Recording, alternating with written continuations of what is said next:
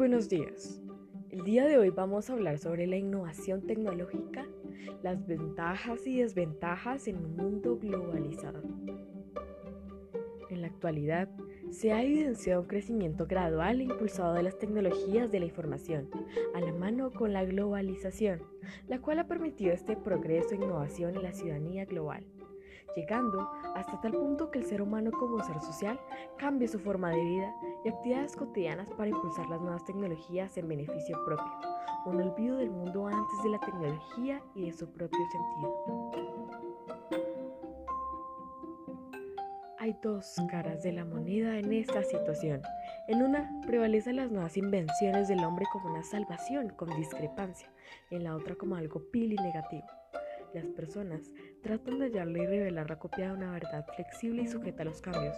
Los consumidores en las distintas empresas de tecnología son solo más que una ficha de ajedrez, la cual manipulan y llevan manetados a un camino desenfrenado de oscuridad y perdición. Solo lo utilizan en beneficio propio y de sus bolsillos, ya que sin estos no tendrían poder, pero aún así son conscientes de la gran dependencia que tenemos hoy en día a la tecnología del ocio. Cuando en un momento determinado no tenemos estas herramientas a la mano, caemos en una trampa sin final. Y aquí es donde nos damos cuenta de la gran dependencia que tenemos frente a las nuevas tecnologías, que solo marcan más que un número encasillado de carpetas a su acomodo. ¿Es que acaso nuestra vida ya no tiene sentido sin estos acomplejados medios?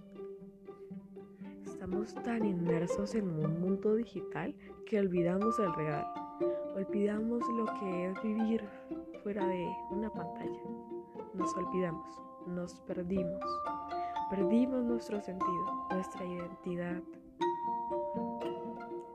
Como anteriormente mencionado, la globalización nos ha impulsado a consumir lo que nos venden, más Sofía de un presente sin causa. Y mientras nos manipulan con distintas técnicas, los altos mandos se encargan de deshacer cualquier tipo de raciocinio y reflexión frente a la vida fuera de una pantalla, nada que les pueda afectar a ellos.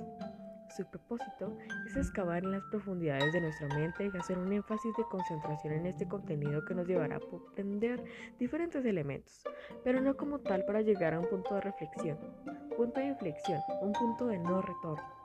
Mientras que cada uno pierde su rumbo y tiempo, nosotros perdemos nuestra fortaleza para afrontar las distintas situaciones que se dan frente a la vida. Por lo general, una persona decide lo que quiere recibir y pues lo que no.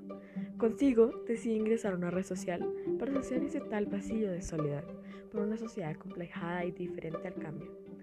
A la par de este conflicto interno están las diversas desventajas que puede ocasionar en nuestra vida la influencia de las redes sociales, lo que podemos desarrollar con la misma y los diferentes usos indebidos del mismo. Tal vez no podemos irnos a un extremo de las situaciones, ya que tiene sus ventajas y desventajas.